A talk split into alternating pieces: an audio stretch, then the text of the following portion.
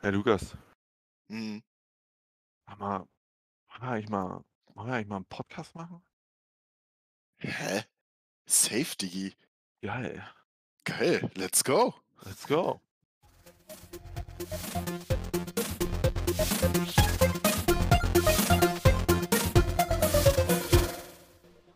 Herzlich willkommen, ihr Süßen. Wir sind hier in der L&M Love World und hier reden wir über Zocken und so ein Zeug. Und wir haben uns als erstes Thema, haben uns heute einfach mal das Oberthema Survival rausgesucht. Survival in Games, Survival-Elemente in Games und äh, spiele ich gleich mal den Ball an dich. Wie sieht's aus? Erstes Survival-Game, was du jemals gespielt hast. Okay, was ich jemals gespielt habe, kann ich jetzt so gar nicht genau einrahmen, muss ich sagen. Ich glaube, das erste große Survival-Game, was ich gespielt habe, was ich auch mit dir damals gespielt habe, ähm, ja, das ist halt Rust, ne? Mhm. Ähm, Rust ist ja schon seit, ist ja ein Urgestein, Early Access. Hm. Äh, ich weiß, muss ehrlich sagen, ich weiß gar nicht, ob das raus ist. Ähm, das ist so eine der ersten Dinge von Survival Games, Survival Mechaniken, ähm, was so richtig als Survival Game markiert ist, wo ich mich halt auch wirklich erinnern kann, okay, das habe ich extrem lange gespielt. Ähm, ich meine, das weißt du ja auch, wir waren ja zusammen in The Booth. Ähm, mit. Das haben wir damals noch, ich glaube, das haben wir damals noch in der Beta gespielt. Mhm, Und dann wurde das ja nochmal rebootet. mhm, Ich habe gerade geguckt, bei Steam steht der Release für 2018, ist nicht mehr im, ähm, nicht mehr im Early Access. mhm. Und das war für mich auch so das erste Game, was so ganz klar Survival war, ne? mit Ja. den ganzen Tugenden, die sich dann so etabliert haben. Und äh, Ja, die ja heute eigentlich Standard in Games sind, ne? Das war ja damals so noch extrem neu und ich Ja. glaube, äh, deswegen habe ich halt auch so, was jetzt Rust zum Beispiel angeht, auch so hardcore viele Stunden. Also bei mir im Steam in der Steam-Bibliothek stehen um die 375 Stunden halt drin hm, und wir haben das ja damals mit 'nem Clan zusammengespielt und haben wirklich Genau. also das ganze Game komplett exploited, sage ich jetzt mal. Alles, was man rausholen kann, ne? Grundmechaniken, wie ist das mit Hunger? Wie ist das mit Wasser? Ähm, Materialienbeschaffung, Basebau, Waffen, ähm, Verteidigen, auch PvP ist ja Rust ganz stark gewesen.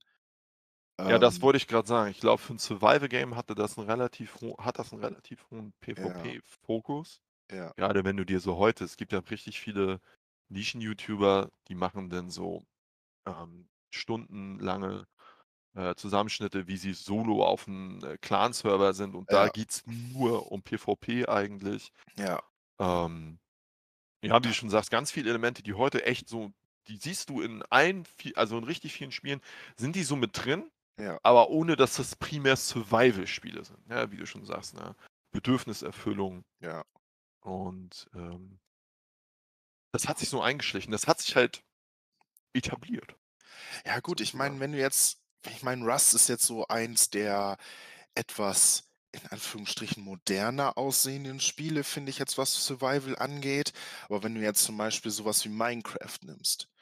Ja. Minecraft ist ja eines der absoluten Urgesteine Ja. der Survival, äh, Spiele. Ähm, quasi mit 'nem endlosen Repertoire an irgendwelchen Survival-Taktiken und sonst irgendwas mit was ja dann später in dieses ganze Bauen und so was reingegangen ist. Ähm, das hat ja 'nen 'nen riesigen Umfang genommen, ne? Wenn du jetzt zum Beispiel einfach mal so das Craften an sich nimmst. Craften ist Ja, eigentlich Craften, schon ja. fast inflationär in fast jedem Spiel drin und ich würde das jetzt als ein Grundding von Survival setzen. Also Ja, aber ich wollte grad sagen, weil Bedürfniserfüllung korrigiere mich, ich muss ja zugeben, ich habe ja bis heute kein Minecraft gespielt. Noch nie. Ich weiß auch nicht, wie das an mir vorbeigehen konnte. Das ist ja ist das erfolgreichste Spiel auch, bis heute. Und, ähm, ich glaube, da war gab's die Bedürfniserfüllung gab's die von vornherein schon? Ich muss ehrlich sagen, weiß ich nicht. Also, Weiß er nicht. ne, das weiß ich nicht. Das ist ich in in der Zeit, äh, äh, die wir jetzt schon mit Spielen verbracht haben, ist das, glaube ich, so in den Erinnerungen versackt. Ähm, ich kann mich aber nicht dran erinnern, dass es nicht diesen Hungerbalken gab. Ne, Was alleine schätzt du, ja? wenn wenn wir sagen, Minecraft war so das erste war so das erste Survival-Spiel, war's eh safe nicht, ne? Mhm. Ähm, was was was schätzt du, wann kam's raus? In welchem Jahr? Z 2010, Ah, passt. 2010, irgendwie so? 2009. 2009, ja. Und für mich als jemand, der an dem Minecraft astrein vorbeigegangen ist sozusagen, Mhm. war, ähm, das erste Survival-Spiel, was ich aber selber nicht in der Form gespielt habe, was aber für mich das so überhaupt auf 'n Plan gerufen hat, Mhm. war DayZ. Hm, Damals ja. als Mod für Arma 2. Ja, ja. So. Und, äh, ich glaube, das hat ja 'n anderen Fokus sozusagen gehabt, als es bei Minecraft der Fall war. Das ist wahr, definitiv. Weil ich glaube, bei Minecraft ist das, was für mich auch 'n typisches Survival-Element ist, ist das Housing. Das ganze Mhm. Bauen, Ressourcen sammeln, Ja. sich 'ne Base bauen halt einfach, ne? Ja. Und das hast du ich finde ich kenne mir fällt jetzt so grade spontan ist jetzt 'ne steile These, aber mir fällt jetzt Mhm. grade spontan kein Spiel ein, wo es den Fokus von Minecraft mit dem Housing und Survival und so weiter, ähm, in gut zusammen mit dem Fokus, äh, von so PvP-Survival-Spielen wie Rust oder DayZ Mhm. den beides in gut in einem Spiel vereint sozusagen gibt. Mhm. Weißt du? Gibt's bestimmt so, aber ich habe so das Gefühl, da müssen Survival-Spiele immer so 'n bisschen sich so 'n bisschen entscheiden. Habe ich 'n PvE-Fokus Mhm. oder 'n PvP-Fokus? Mhm. Klar. Ja, ähm, das sehe ich auch so. Ich glaube, dass es jetzt zum Beispiel, was jetzt DayZ oder die Mod damals anging, ähm, dass es da halt auch viele Mods halt gibt dann für Spiele, Mhm. wo dann tatsächlich dieses Survival-Genre an sich, ähm, schon besser modifiziert ist. Aber ich denke mal also, ich empfinde das jetzt für mich auch so, äh, we wenn man jetzt auch zum Beispiel verschiedene Survival-Games ranholt. Jetzt zum Beispiel in meinem Fall, was ich ja auch sehr stark gespielt habe, ähm, Subnautica, äh, und dann auch den Nachfolger 'n bisschen später, Subnautica Below Zero, Mhm. ähm, was wir beide ja auch noch 'n bisschen zusammen gespielt haben, Green Hell.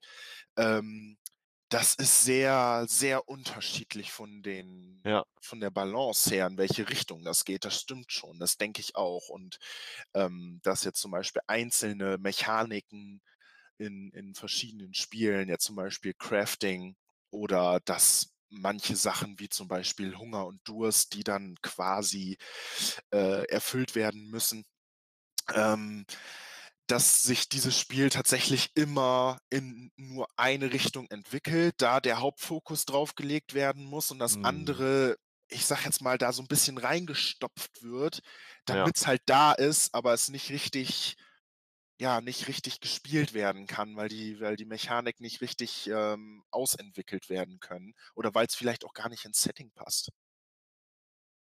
Wollte grad Ähm sagen, ich glaube, es es muss sich so 'n bisschen es muss sich so 'n bisschen es muss lore-mäßig muss es halt klappen. Klar, Mhm. du hast jetzt Spiele wie Green Hell, was du schon angesprochen hast. Mhm. Ne, das ist ja mehr oder weniger fast das klassische Survival-Setting. Mhm. Ähm, bist im Dschungel ausgesetzt und da kannst du ja fast alles auf ähm, einbauen sozusagen mit, Mhm. äh, verschiedenen Nutritions, die du erfüllen musst, verschiedenen Sheltern und so weiter und so fort. Aber da hast du halt auch nicht den PvP-Fokus, weil da passt es nicht ins Setting. Weil es Mhm. ist, wenn du ein Spiel hast, was wie Green Hell auf eher Realismus getrimmt ist Mhm. ähm, da laufen nicht lauter andere Leute im Dschungel rum sozusagen so, ja? Da kann man ja Wäre schon aber fast witzig. ja, ja, äh, da kannst du ja, ähm, schon fast argumentieren es ist ja fast schon du kannst das ja, glaube ich, mit bis zu 4 Leuten spielen. Ja. Und es ist ja schon unrealistisch, dass du zu zweit dort eigentlich schon bist. Ja Kann passieren, ja gut. Logo. Also, äh, ich finde schon, dass es okay ist in Ja, klar Sinne, ist das ne? Du okay. kannst halt als Expedition kannst du das schon rechtfertigen, Ne, wenn wenn du jetzt sto story-wise guckst, bist du ja da mit deiner Frau. Du bist ja eigentlich alleine dann im Einzelspieler, ist ja eigentlich eher dafür Ja. ausgelegt. Und das wird ja dann so du bist dann halt in der Expedition da, so.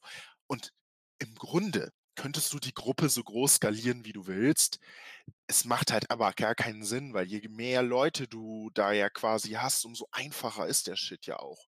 Und du willst Mhm. ja nicht 'n Survival, wo dann 16 Leute im Dschungel rumlaufen und du innerhalb von 'ner Stunde quasi alles hast, was du brauchst, um Ja. nie wieder irgendetwas an Bedürfnissen, äh, ins Negative rutschen zu bekommen, ne? Also, ja Ja, da da sprichst du aber schon den nächsten Punkt sozusagen an, dass Survival mu Frage: Muss Survival schwerer sein als andere Spiele? Oder eher so gefragt, können Survival-Spiele auch casual sein?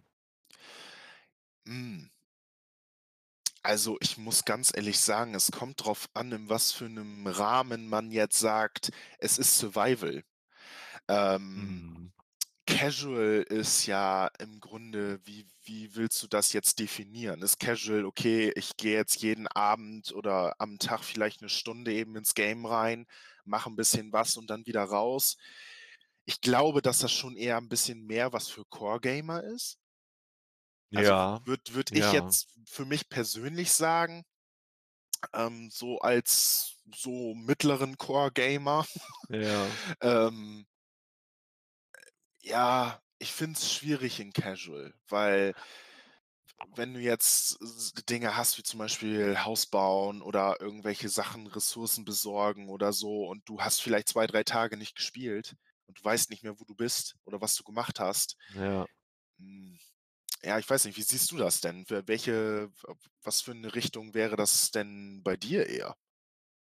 Also, ich würde auch prinzipiell sagen, das ist eher 'n Genre, was dazu einlädt, dass du dich reinfuchsen musst und dass du auch Mhm. Frust vertragen können Ja, musst stimmt. sozusagen. Mhm. Weil ich finde, zu viel an die Hand nehmen in Survival-Spiel passt irgendwie nicht so zusammen so, ne? Weil du hast Mhm. ja jetzt auch nicht ob's wie gesagt, ob's nun Green Hell oder Subnautica ist, da hast du generell im Setting ja auch nicht jemand, der dir alles immer erklärt, sozusagen.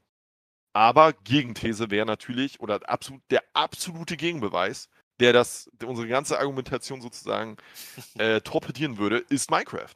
Dadurch, dass es für mich eins der und casual gar nicht wertend gemeint, aber eins der casualigsten Spiele überhaupt. Mhm. Das spielen Kinder ganz viele Kinder spielen das von Kindsbeinen das ist so deren allererstes richtiges Spiel, was die spielen. Das hat 'ne, äh, von dem, was ich so weiß, krasse Lernkurve, richtig viele Möglichkeiten. Gut, da kannst du das Argument aber auch bringen, dass Minecraft ist 'n bisschen wie Lego bauen, Mhm. weil und, äh, Lego bauen oder irgendwas mit, ähm oder Duplo oder irgendwas Klemmbausteinmäßiges, dass Mhm. das jedes Kind irgendwie auf irgendeine Art und Weise anspricht, aber gewürzt halt mit diesem Ganzen eingerahmt in diesem Mhm.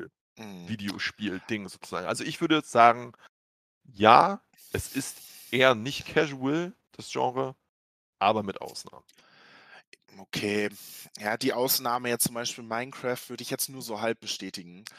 Ja. Ähm, weil für mich ist das, wenn du jetzt so in, sage ich jetzt mal, Richtung jüngere Spieler gehst, ähm, ist es eigentlich eher der Fall, dass die ja meistens auf, äh, den dem dem Peaceful-Modus, ne, also diesen, wo keine Monster und so was sind, spielen oder vielleicht auch Mhm. sogar auf Server, die vielleicht Minispiele haben oder so. Dafür ist Minecraft ja mittlerweile eigentlich bekannt. Ja, Diese. Ultra krasse Freiheit an Mods und an Servern, die Ja, verschiedene stimmt. Spielregeln haben. Also, dieses Survival an sich ist, glaube ich, grade für diese Spielerschaft gar nicht interessant. Und wenn du jetzt zum Beispiel Sub Subnautica nimmst, finde ich, es kommt drauf an wie du da reingeführt wirst. Weil du musst ja 'n Mhm. bestimmtes Level an Survival quasi also, ich sage jetzt mal so, für mich als 'nen schon 'n bisschen Veteran, sage ich jetzt mal, sind die Mechaniken bekannt. So, ich weiß, was ich tun muss, ich weiß, wo ich als Erstes hingucken muss. Es kommt halt nur auf die Rahmenbedingungen vom Spiel an, ne? Ähm, Mhm. wenn du jetzt aber, äh, zum Beispiel, was ich jetzt grade sagte, Subnautica nimmst, da hast du am Anfang hast du die Prämisse da ist 'n Unfall, ne, das Schiff explodiert. Du weißt nicht, was los ist. L wachst halt in dieser Überlebenskapsel auf, ist nur Wasser um dich herum, du springst ins Wasser und es wird dir so 'n bisschen gezeigt, so: „Hey, das kannst du abbauen. Hier kannst du noch was tun, da kannst du was Mhm. craften und den Rest musst du selber halt rausfinden. Was hast du für Ja. Rezepte oder sonst irgendwas?“ Und das ist schon Core Gaming. Also Ja, das stimmt. Äh, ne, wenn du jetzt 'n Green Hell hast, was du ja grade sagtest, was ja auch sehr auf Realismus getrimmt ist. Du hast ja da 'n Tagebuch, wo du Pf Pflanzen ausprobieren musst, Ja, ob die stimmt. schädlich sind oder nicht. Und Genau, erst und dann schreibt er ja. das rein. Und dann musst du Ja. da mit den Konsequenzen musst du halt umgehen. Und das ist hart. Also, ich finde das schon Core. Also, Mhm. Survival Game Survival Game ist für mich eher Core Gaming. Geht schon Richtung Core, ne? Ja. Okay. Also, dass wir da wir das eingeordnet haben, ähm, finde ich, hast du grad schon so 'n bisschen, äh, so 'n Curveball sozusagen zum nächsten zum nächsten zu der nächsten Frage quasi gestellt. Ist nämlich, wie storylastig und storygeleitet, ähm, soll, darf, kann, muss ein, äh, Survival-Spiel sein? Mhm. Hm, Story in Games. Ja. Das finde ich ehrlich gesagt 'ne schwierige Frage. Aber du hast ja die Überleitung geschaffen. Dann fang du doch einfach mal an und sag mir einfach mal, wie ist das denn für dich mit Story in Survival Games? Ja, nein, vielleicht, müssen, haben? Guck einfach mal. Ja, ist schon 'n bisschen Link jetzt, ne, aber ist okay, ist okay. Ja, ist okay. Einfach mal ähm, zurückwerfen. ja, klar. Also, ich muss zugeben, ich glaube ich glaube, ich habe noch nie 'n Story-driven Survival Game doch, Green Hell. Green Hell war, glaube ich, das einzige Story-driven Survival Mhm. Game, was ich gespielt habe. Oh, das Zumal okay. Das jetzt halt im. Multiplayer das Ding ist, wir haben das, äh, in 'nem State gespielt, da gab es, ähm, den Story-Modus noch nicht im Koop-Modus. Ja. Da wurdest du einfach so reingeschmissen in derselben Ausgangssituation wie bei ähm, wie heißt das hier? Wie beim Singleplayer. Mhm. Ja, aber ich muss sagen, also, für mich muss also, um die erste Frage zu klären, für mich muss 'n Survival Game muss keinen Story-Modus haben, überhaupt nicht. So, bestes Beispiel für mich ist DayZ. Habe ich im Standalone, als das frisch rausgekommen ist, habe ich das viel gespielt. War ehrlich gesagt nicht die beste Experience, weil das war ja am Anfang war das ja Ja, gut. also, ich mochte das Spielprinzip, aber das war ja technisch war das ja leider Ja, über echt die über den Zustand. Anfang der Standalone, also, das Das ja gut. war ja echt Das nicht ist ja gut. schon Spielhistorie, ne? Ja, Also, richtig. Ähm, aber das, was ich von Subnautica zum Beispiel mitbekommen habe, das, äh, hat mir gut gefallen. Mhm. Ich finde, ja, 'n Story ein Survival Game darf durchaus Story haben, auf jeden Fall. Ja.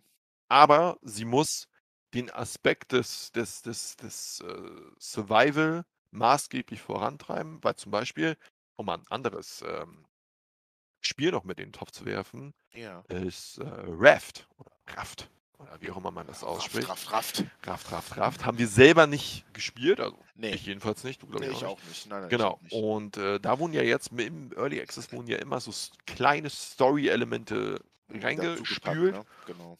Hm, das war aber eher im Sinne von Environmental Storytelling. Du hast irgendwelche Inseln gefunden und da hast du dir das durch verschiedene visuelle Hinweise und manchmal auch Notizen hast du es so selber so 'n bisschen zusammengereimt. Und das ist für mich die ähm, also, bisher die einzige, hm, Art, die Story zu tellen, um um was in Survival Games quasi reinpasst. Weil ich glaube, ich kann mir jetzt kein Setting vorstellen, wo du richtig so 'n 'n Erzähler im klassischen Sinne hast. Hast du aber nicht in Subnautica, das kannst du mir ja sagen. Hast du in Subnautica nicht auch ein du ha du hast 'ne Story, klar, aber hast du nicht auch eine Art Erzählerstimme? Ein irgendjemand oder irgendetwas, was dir dich so 'n bisschen vorantreibt, dich so 'n bisschen anleitet oder bin ich da grad auf'm Holzweg? Äh, ja, bei Subnautica Below Zero, da haben die das eingefügt. Also, im Original Subnautica hast du letzten Endes nur diese Distress Calls, also diese SOS-Signale, die ja von den Pods Mhm. quasi gesendet werden, die auch mit verunglückt sind und wirst dadurch dann halt in die verschiedenen Biome halt eingeführt. Ähm, generell findest du ja in Subnautica an sich überall PDAs und das ist ja dann ähnlich wie bei Raft. Ähm, da hast du dann halt, ähm, also für Subnautica, für das Spiel sehr gut gemachte, sehr Voice-Actor-mäßig gut gemachte, ähm, Geschichten, die da halt erzählt werden. Mhm. Ne, zum Beispiel von der einen, äh, Fraktion, die Degasi, weswegen du ja quasi auf diesem Planeten auch drauf bist. Mhm. Ähm, das ist halt extrem geil gemacht, ne? Aber es Mhm. ist eher in Subnautica 1 auch durch andere Dinge die Geschichte erzählt. Mhm.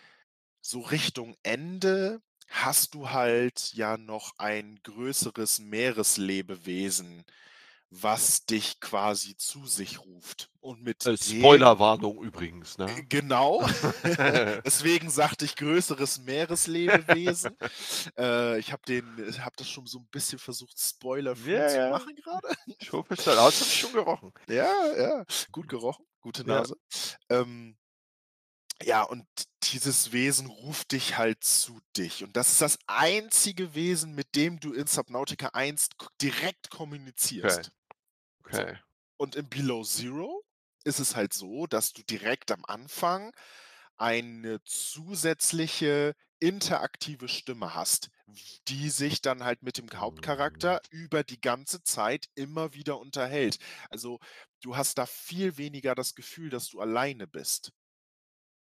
Sagt dir denn diese Stimme ist das eher im Sinne von, dass es dir 'n bisschen Lore und Background-Info gibt? Auch. Oder geht das eher in die Richtung: „Jetzt machst du dies und der nächste logische Beides. Schritt ist das?“ Beides. Ähm und da haben sich auch nachher in Below Zero zu Subnautica einzeln haben sich auch so die Geister sehr gespalten, hatte ich damals Mhm. das Gefühl, weil ganz viele Leute ja Subnautica eben wegen diesen Core-Mech m Mechaniken, die es halt wirklich hatte du hast halt wirklich diese Angst, dieses Alleinesein, das hattest du halt wirklich drin. Also, ich bin teilweise in diesem Game nur am Tag rausgegangen, habe nur am Tag erkundet, weil mir das so so Angst gemacht hat, im Dunkeln rauszugehen. Ich meine, ich bin ja so in Spielen sowieso nicht so der Typ, im Dunkeln rauszugehen.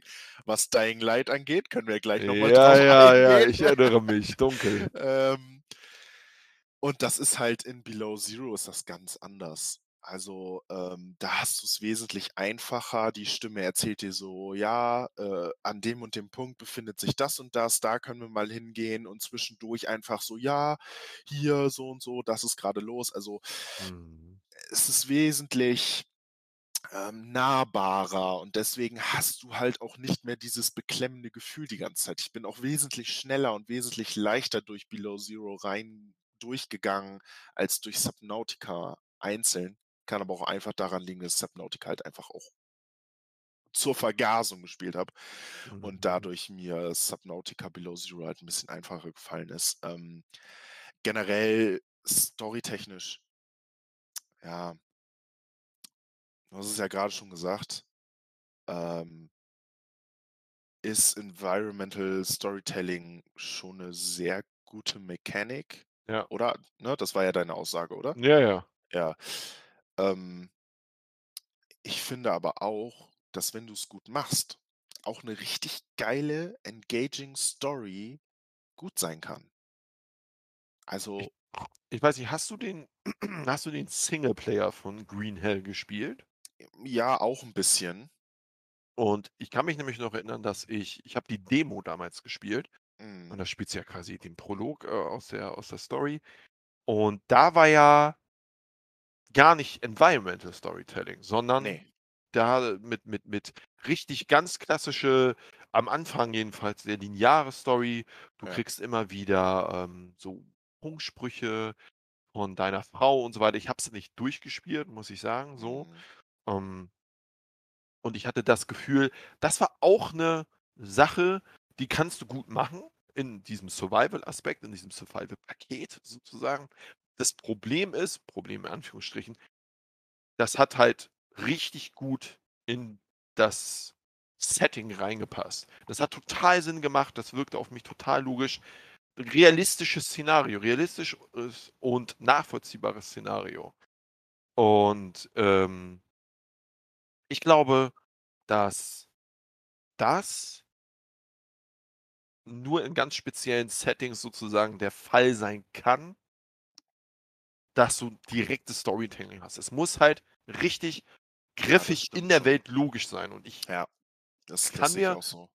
vorstellen, 'n Survival Game also 'n klassisches Survival Game, nicht irgendwie Rollenspiel mit Survival-Aspekten und so. Können wir auch Mhm. gleich noch mal zu kommen, zu Survival-Elementen, so, die sich durch in andere Genres so eingeschlichen haben sozusagen. Ja.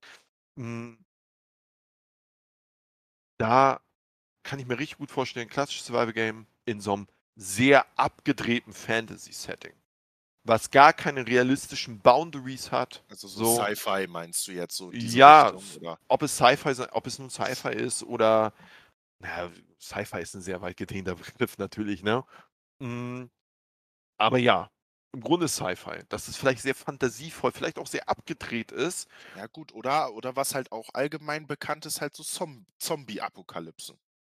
Richtig, aber wie machst du da 'n direktes Storytelling sozu wie könnte man da 'n direktes Storytelling reinmachen, außer zu sagen, du hast irgendwelche Kompagnons bei dir, die dir sagen: „Oh Mensch, wir müssen jetzt in die Richtung und wir müssen jetzt da lang und das hast du Ja. aber gut gemacht.“ Das wäre halt, ich sage jetzt mal so, die einzige Sache, die halt tatsächlich möglich ist, mit eine der einzigen Sachen. Mir würde ja jetzt halt auch Mhm. einfallen, du hast halt ja sowieso in den meisten Zombie-Spielen, finde ich jetzt, bis auf DayZ, wo du ja eigentlich nur die Open World hast mit Zombie-Sachen ähm, dass du halt ganz oft verschiedene Fraktionen hast.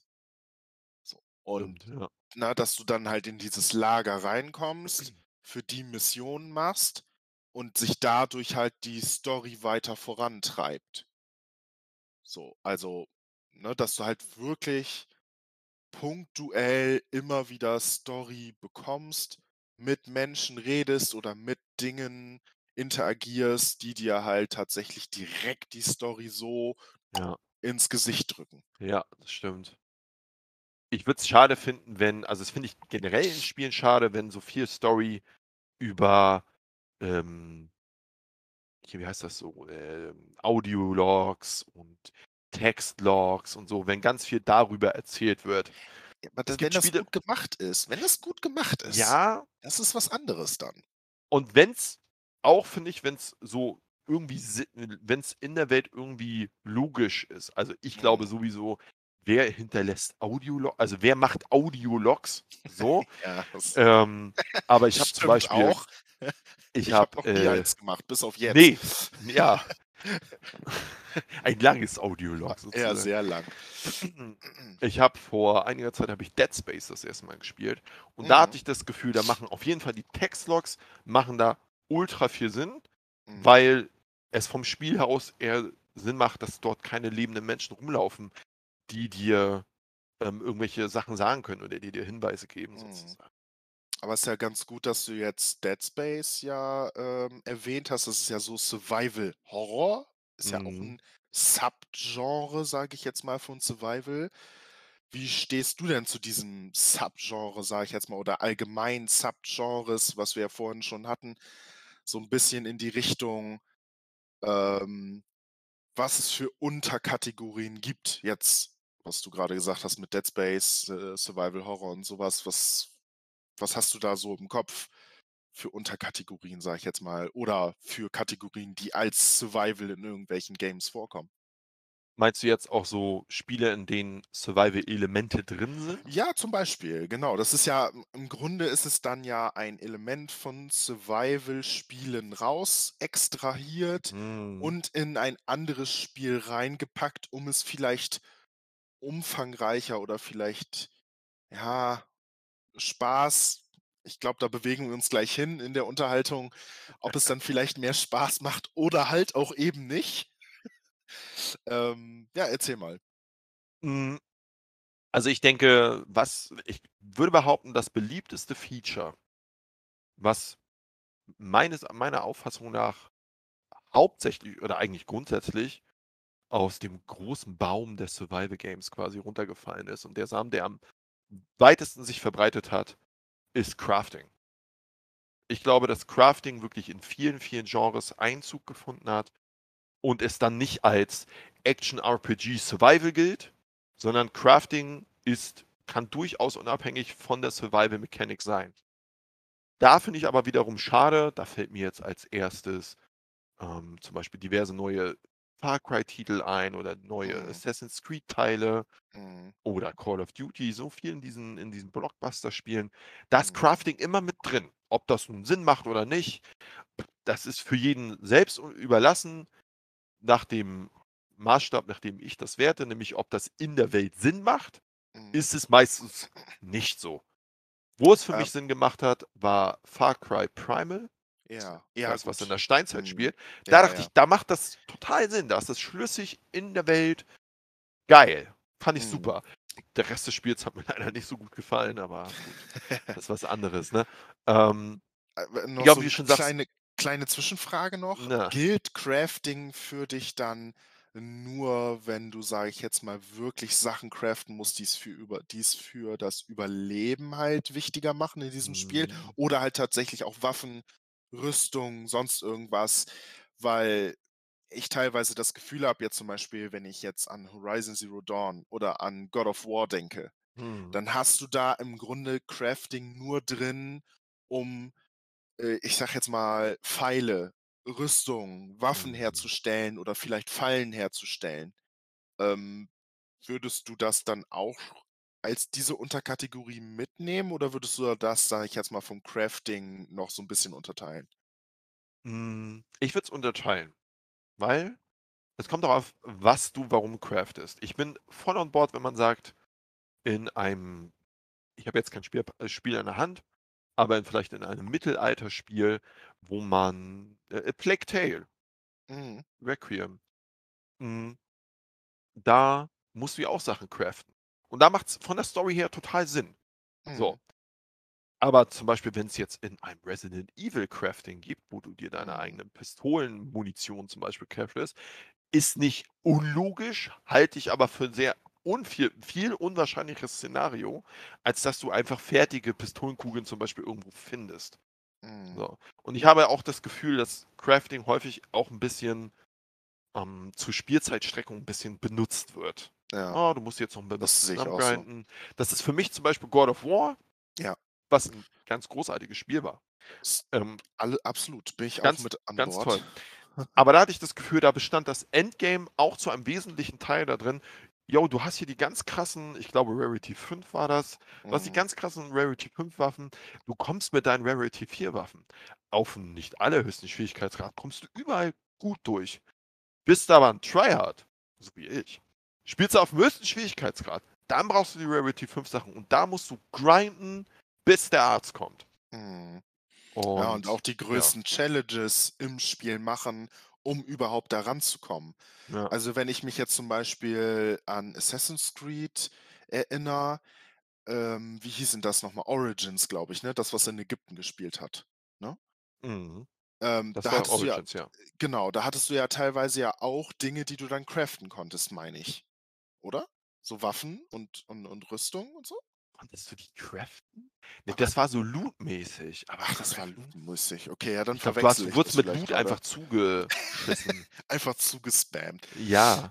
Ja, okay. Also, was ich sagen will, also die die Kernaussage, äh, auf die ich eigentlich raus wollte, ist, ähm das ist, wie du das ja eben grade auch schon gesagt hast, diese Spielzeitstreckung. Es macht ja eigentlich überhaupt gar keinen Sinn, ein Spiel durch extra Crafting oder Loot in die Länge zu ziehen, wenn du davon eigentlich rein vom Spiel her gar nichts hast, was du ja grade Mhm. gesagt hast in God of War.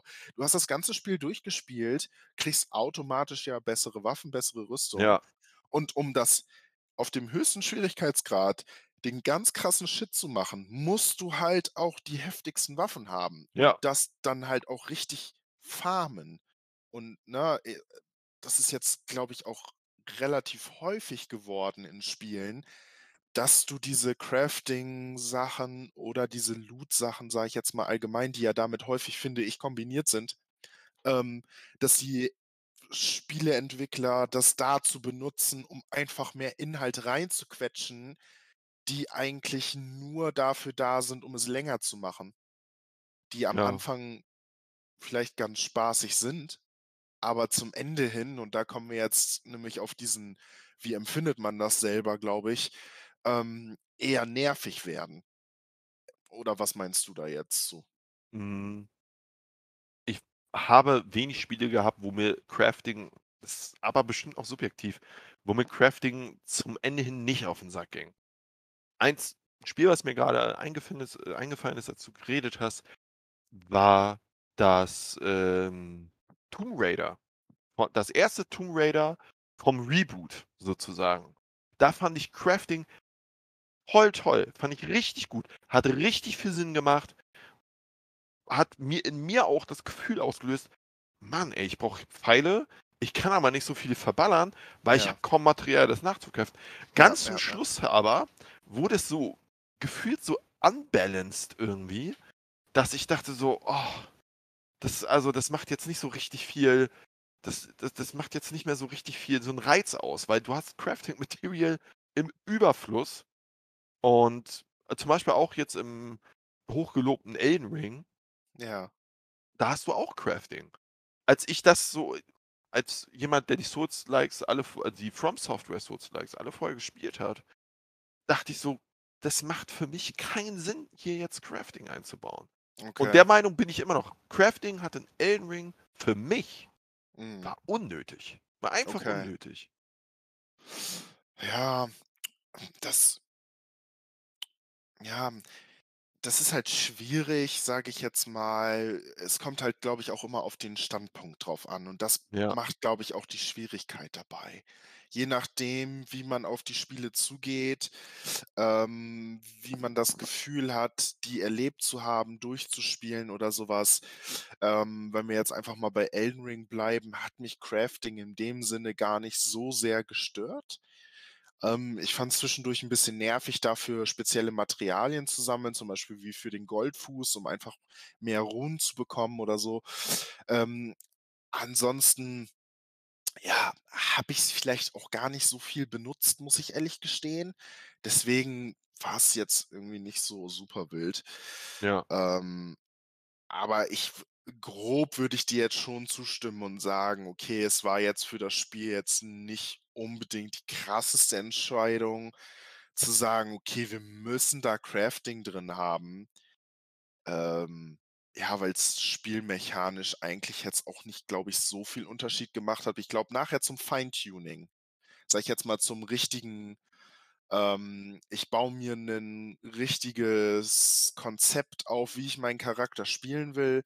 Sage ich jetzt mal, ich will das mit Feuer spielen und dann mache ich halt auch noch mal extra Feuer auf mein Schwert oder so was und das muss ich halt craften vorher, ähm, ne, mit Verzauberung und allem Pipapo, da gibt's ja alles Mögliche. Dafür macht das dann ja schon wieder 'n bisschen Sinn, kann man aber auch anders einbauen. Glaube, Ähm da ist der kriegsentscheidende Faktor, würde ich jetzt mal behaupten. Mhm. Crafting in Elden. Ring war nicht Crafting. Crafting in Elden Ring war nicht notwendig. Ja. Also, du konntest das Crafting gut ignorieren, du konntest das gut beiseite Ja. lassen, konntest es machen. Das hat dir vieles erleichtert auf jeden Mhm. Fall. Hm.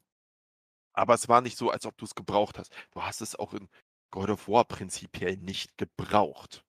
So, Mhm. aber wie's zum Beispiel in Tomb Raider war, du brauchtest das, weil du brauchtest, äh, deine Mats, du brauchtest deine Ja. Ressourcen. Du es war aber nicht so, als ob das noch 'ne Herausforderung war, weil du, wie gesagt, die Mats alle im Überfluss hattest. Du musstest aber trotzdem, Mhm. wenn du zu exzessiv mit deinen Ressourcen umgegangen bist, zur 'ne Crafting-Bank suchen Mhm. und deine Ressourcen danach craften. Da denke ich so: „Äh, ist ja echt ist jetzt echt nur also, es ist 'n einfach 'n unnötiger Gang.“ Um mal aber den Blickwinkel mal 'n bisschen vom Craften wegzulenken.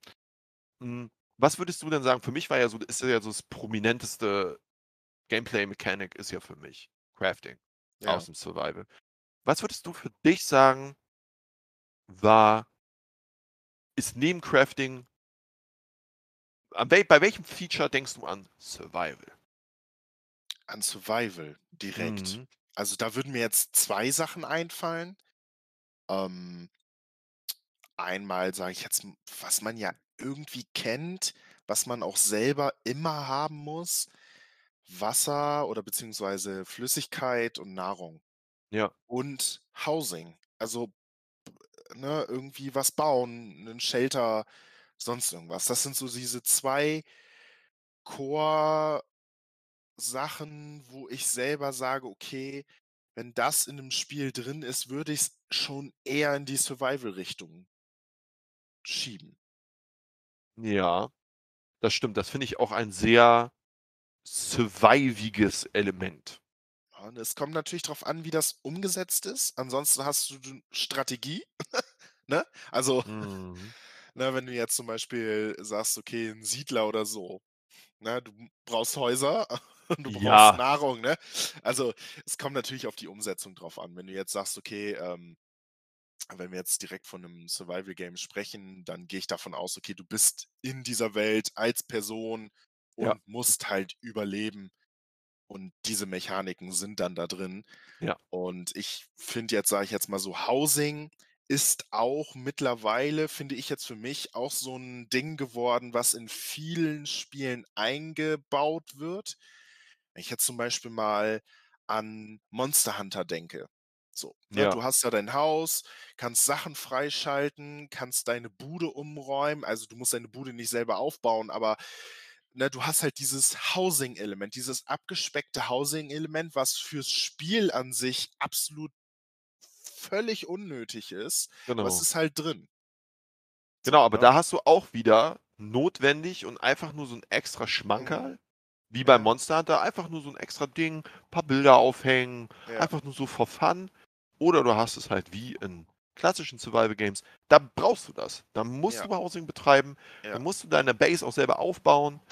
Ähm, da hast du es gibt ja zum Beispiel auch Spiele Fallout 4, da hast du ja Ja. auch Housing, Ja. klassisches RPG. Und zum Beispiel würde ich Fallout 4 als ich weiß nicht, ob das 'ne Sch 'ne Rubrik ist, 'n Genre, aber wenn ich dem so verschiedene Genres zuordnen müsste, wäre es erst mal RPG, dann wäre es Mhm. Action, dann wäre es aber auch bald danach wäre es Survival. Ja. Es gibt nämlich diesen Housing-Aspekt, den ich, als ich's gespielt habe, nicht als notwendig empfunden habe. Und was hinzukommt, um auch dein Merkmal wieder aufzufassen, das wurde ja nachgepatcht. Es gibt ja 'n Hardcore-Modus. Ja. Dieser Hardcore-Modus hat Permadeath. Mhm. Das ist ja wieder aus eher aus'm Souls-like-Bereich sozusagen. Ja. Aber dazu 'n andermal. Ähm und du hast Hunger, Durst und Schlaf. Ja.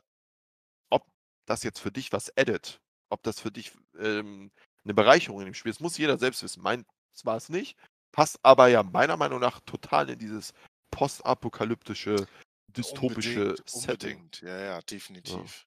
Das sehe ich auch so. Also, da sind wir halt wieder bei Setting, ne? Und bei wie Ja. passt es wie passt es in das Spiel rein? Weil rein von der Sache her sind das alles geile Sachen. Also, ich baue gerne mein Haus auf. Ich muss ich möchte gerne irgendwie meinen Shelter herrichten und gucken, wie das da drin aussieht, vor allen Dingen, wenn ich die Grundbedürfnisse schon gestillt habe Mhm. und schon 'n bisschen, sage ich jetzt mal, gefestigt bin in in dieser Riege, ähm, dass ich sagen kann: „Okay, ich baue mal 'n Tisch und baue mal 'n Stuhl hin.“ Und das hat ja auch seinen seinen seinen Reiz, sage ich jetzt mal, das so rauszunehmen und zu sagen: „Okay, ich mache halt 'ne Nebenaktivität jetzt, um“ zum Beispiel wieder bei Monster Hunter, ne? Ich mache mir ma mache mir habe mir da mein eigenes Zimmer und mache mir das schön. Mhm. Ähm, das ist ja auch 'ne Mechanik, die kann total schön sein, wenn es nicht Ja. so aufdringlich ist. Richtig. Und da ist halt auch immer so 'ne Sache, wie wie wo wir jetzt schon mehrmals drauf zu sprechen gekommen sind, wie bauen wir das ein, ne? Was ist das ist das so nötig? Wie ist das umgesetzt? Und, ähm ja, wenn du jetzt bei Fallout 4 mit diesem Hardcore-Modus das hast, äh, das ist natürlich noch mal 'ne komplett andere Ebene auf Ja. diesem Spiel drauf, ne? Du sagtest ja grade, für dich war das jetzt nichts. Ähm, für viele andere Spieler war es tatsächlich vielleicht auch einfach diese eine Sache, die diesen die diese Würze noch mal in dieses Spiel reingebracht hat. Ja. Also, ich weiß nicht, wie hast du denn die Schwierigkeit jetzt sage ich jetzt mal Fallout 4, ähm, wie hast du das denn selber wahrgenommen? War das denn schwierig für dich, das durchzuspielen, oder? Hm, also, ich habe es auf diesem Hardcore-Modus habe nicht durchgespielt, Mhm. Ja, ich meine auch allgemein jetzt so. Hm, nein, nein, das würde Ne, ich nicht sagen, mhm. weil äh, m meiner Erfahrung nach gibt's in grade in RPGs, grade die so super zahlenbasiert sind, so super Mhm. wertbasiert, gibt's immer bist du immer irgendwann an 'nem Punkt, wenn du genug grindest und so 1, 2 Werte einfach skyrocketed hattest Mhm. hattest, dass die dann dass das Spiel, wenn du das exploitest, was du gebaut hast, was du ausgenutzt hast in meinem Fall waren das ich hatte 'n ganz krassen Stärke-Build und hatte Mhm. ganz viel Nahkampfschaden und sobald ich nah genug an die rangekommen bin, dann war mit den meisten war Essig. So, Mhm. Gut, hatte die Schwäche, ich musste erst mal da rankommen und so weiter. Deswegen fand ich's ab 'nem gewissen Punkt nicht mehr schwer. So. Mhm. Aber und in diesem Spiel hat dieses ganze Survival-Ding ja auch Sinn gemacht. Was da hinzukommt, es gibt also, meines Wissens nach, vielleicht bin ich da jetzt aufm Holzweg, aber ich bin mir relativ sicher, auch kein Quick Travel, was ja Sinn macht. Hm, ja, So. stimmt. Mhm. Diese Welt ist aber echt riesig und für mich ist der größte Reiz in so Fallouts, in Elder Scrolls-Spielen ist Mhm. das Erkunden. Und ja, natürlich hinlaufen, hin und herlaufen, aber wenn ich wirklich der Story folge, dann muss ich ja zu gewissen Orten immer wieder hin und her und hast nicht gesehen. Und wenn ich das mal laufen müsste, das wird's für mich echt killen. Das wird für mich echt den Vibe so Okay. killen. Und deswegen glaube ich, war's für wenige ich glaube also, nicht für wenige, aber ich glaube, für 'n relativ geringen Spielerzahlanteil war's geiles Feature, wo sie sagten, wie du schon auch schon sagst: „Das ist noch die Kirsche auf der Torte, die für mich diese Fallout Experience whole macht.“ Ja. Ich glaube aber, grade bei Fallout, das ist jetzt aber 'n Sonderfall, da ist ja sowieso der Mod-Support ist ja riesig. Das gab's Ja, bestimmt auch schon vorher. Logisch, ne? Ja, Aber ja. ni spinnen wir mal in Paralleluniversum hat das Ding keinen Mod-Support. Da war das das Ding, worauf viele gewartet haben, aber sehr viele dachten sich und einer davon war ich: „Ja“ Hm, „okay, okay, ist zwar ähm, da, aber muss ich nicht brauche ich haben. jetzt brauche Ja, ich jetzt genau. nicht brauche ich jetzt nicht.“ Ja. Was mir bei Fallout aber einfällt und ich kann mir vorstellen, da könnten sich jetzt die, ähm, Geister so 'n bisschen spalten.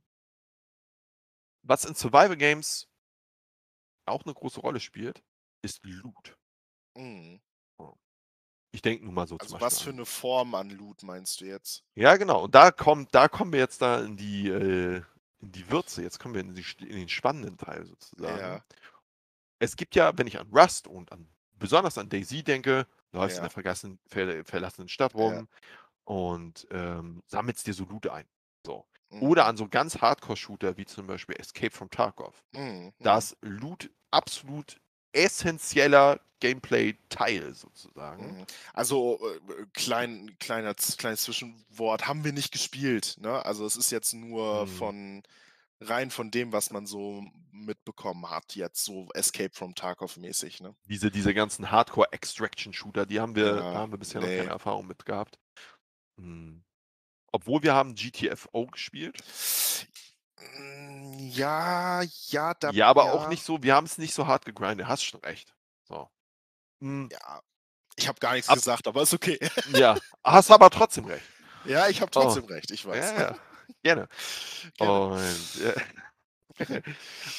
und das ist also, this this kind of Loot mit ich Mhm. laufe in Häuser und sammle mir was zusammen, um meine Base zu bauen und tralala und hast nicht gesehen, ist de deutlich anders als der Loot, den man ganz klassisch von RPGs kennt. Diablo-esque. So. Beides Loot, beides super wichtig, Mhm. aber total irgendwie es ist ja im Grunde das Gleiche, was du findest, aber trotzdem total unterschiedlich. Und jetzt meine Frage ist Loot für dich eher ein RPG-Ding oder eher 'n Survival-Ding? Oh, shit. Okay, also, ich würde jetzt rein von der Sache her sagen RPG, Mhm. weil ich sage jetzt mal, die ältesten Spiele, die es jetzt zum Beispiel vor dem Survival gab ähm ich meine jedenfalls, dass das früher rausgekommen ist. Ich ich kriege das alles immer so jahreszahltechnisch 'n bisschen durcheinander. Ist, äh, Divine Divinity?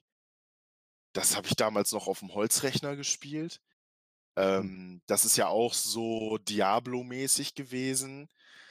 Ähm und das das war halt mit Loot. Und ich sage jetzt mal, auch diese ganzen Dinger, die man damals die man die ich jetzt persönlich größtenteils nur aus Videos kenne, wo du halt ja auch schon Elder Scrolls das erste Elder Scrolls ist ja, glaube ich, auch so 'n Ding, wo du auf 'nem Bildschirm so einfach nur so ganz Ja. pixelig, äh, die durch die Räume gegangen bist. Da waren diese Loot-Truhen.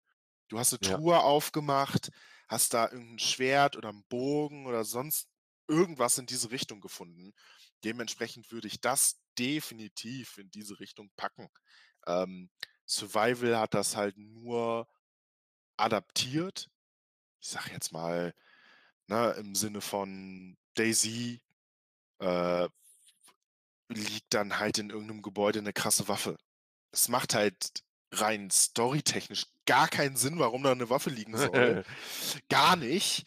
Ähm, aber ist halt geil, ne? Wenn du da jetzt so 'ne übelst krasse 'n übelst krasses Scharfschützengewehr findest und damit die Leute halt wegknallen kannst, ist halt mega gut.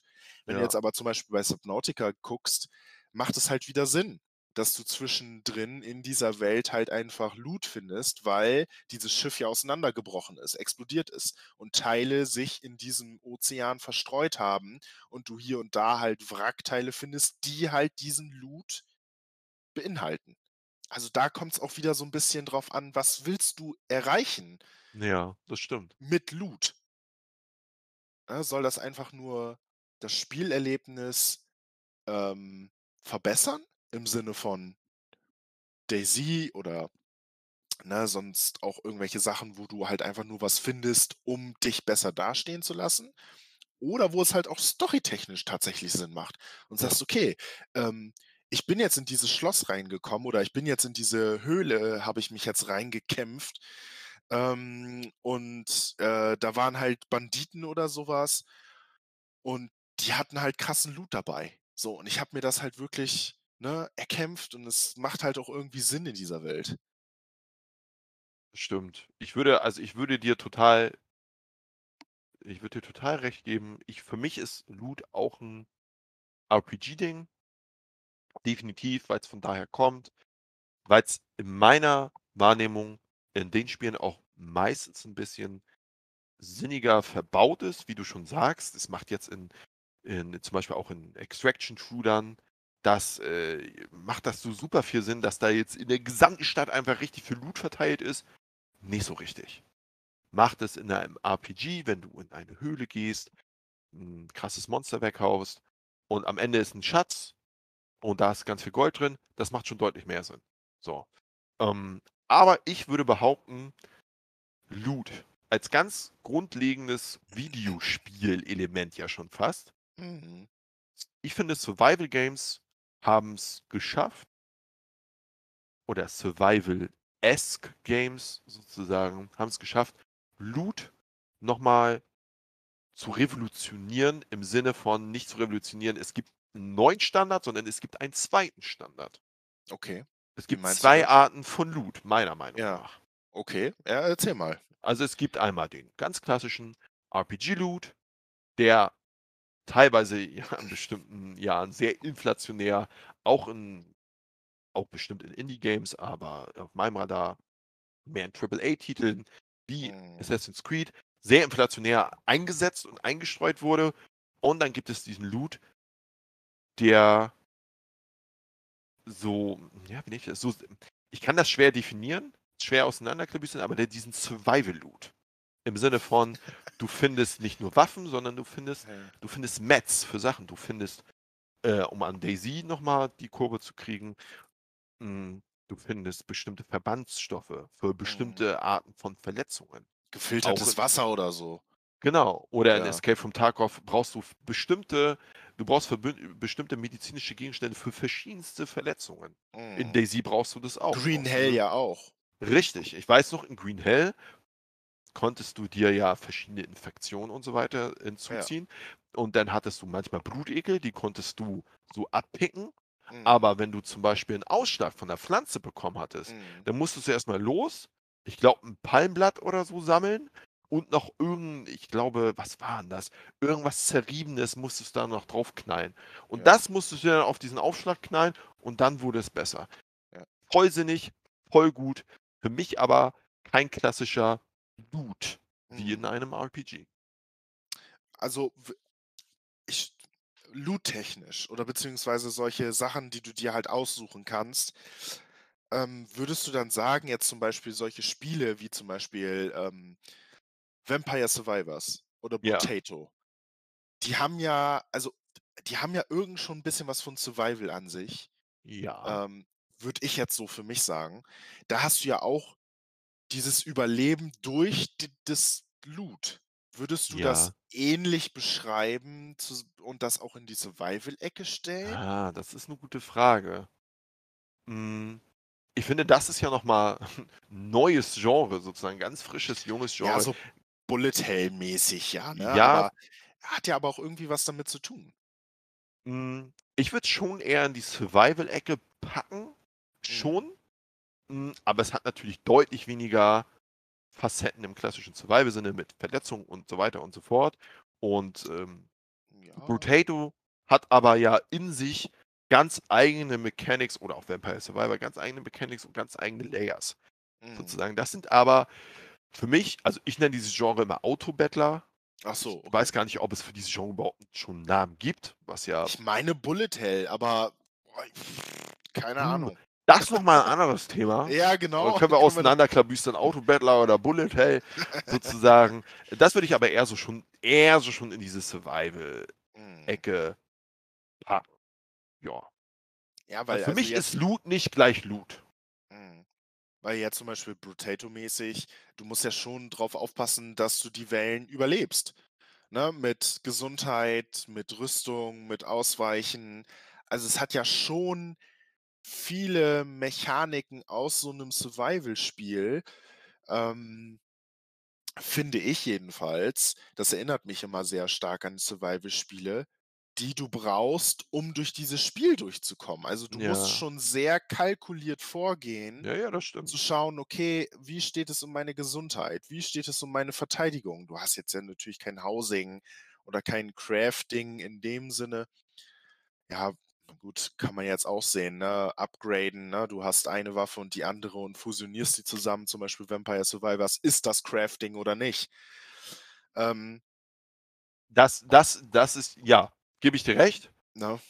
Hm, ich finde, wir haben da schon so 'n paar kleine Teaser so gestreut für eine, äh für eine weitere Folge, wo wir das noch mal 'n bisschen ausklabüstern können sozusagen. Ich würde sagen, so als kleinen äh, so 'n kleinen so 'n kleinen Absacker, so 'n kleinen Rausschmeißer sozusagen, wäre noch mal 'n ganz kleines Thema angeschnitten. Wie viel hat Penalty, also Bestrafung, beim Sterben, beim Ableben, beim Besiegtwerden Mhm. wie viel hat das für dich mit Survival zu tun? Ja, generell gut, ich meine, da sind wir eigentlich auch schon im Thema bei den Spielen halt schon drin, ne? Wenn du halt so Roguelike hast, dann Sachen mitnimmst in 'ne neue Runde survival-technisch und dadurch besser wirst, ist es halt, finde ich, 'n anderes Survival, als wenn du zum Beispiel 'n Hardcore-Modus in 'nem Fallout spielst. So. Ähm, da ist Survival 'n ganz anderes Level. Es gibt ja. Hardcore-Modus auch in Subnautica. Es kommt wirklich, finde ich, total aufs Spiel drauf an und was du dir auch zutraust. Wenn du jetzt tatsächlich wirklich so 'n Schwitzer bist und total Bock hast, da rein zu diven und sagst so: „Ich mache mir jetzt das so schwierig wie möglich“ und spielst so 'n Hardcore-Modus, gibt's ja in Minecraft auch, ähm dann ist das schon dann ist das schon heftig.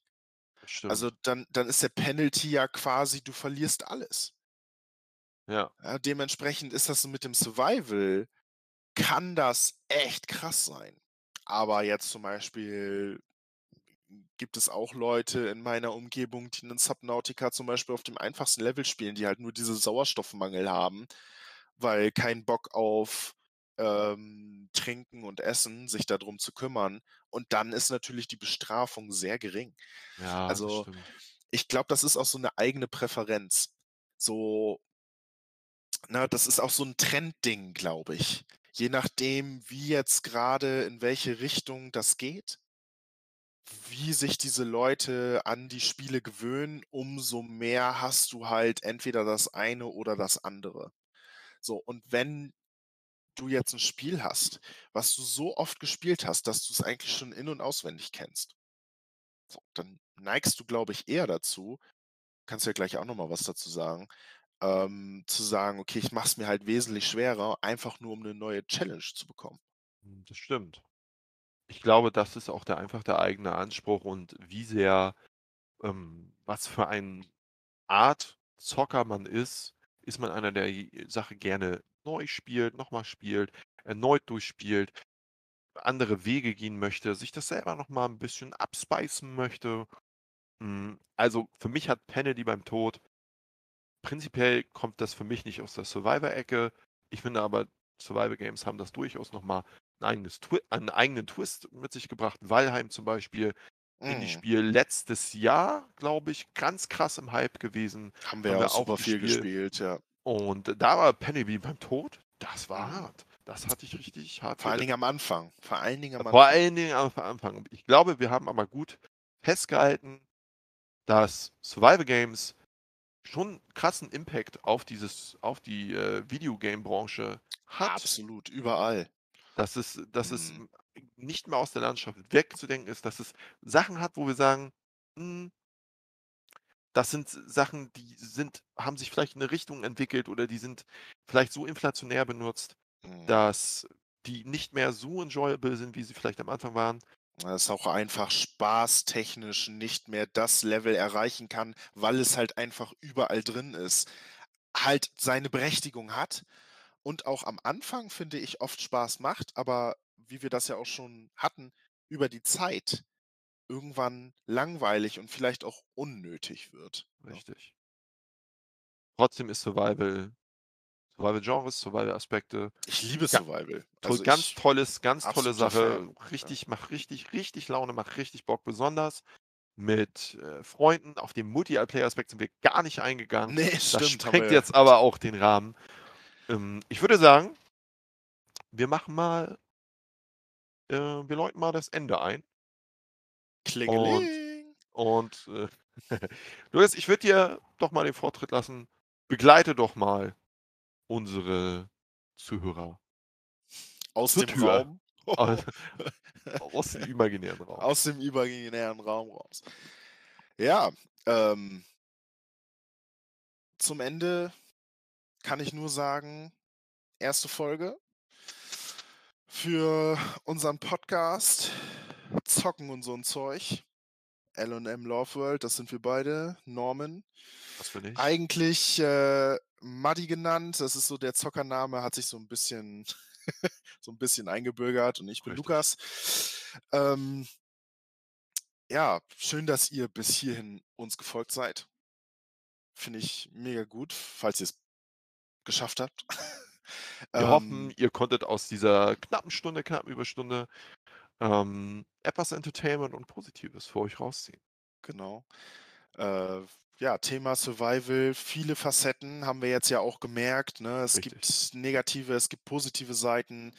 Ähm, zum Schluss einfach zu sagen, Survival ist absolut nötig mittlerweile für die Spielelandschaft. Und ja, wenn's euch Spaß gemacht hat, äh, uns zuzuhören, dann, äh, ja, gerne auch beim nächsten Mal wieder einschalten.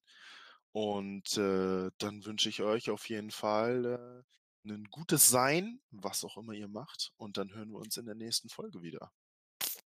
Alright, stay positive. Ciao, ciao. Bye, bye.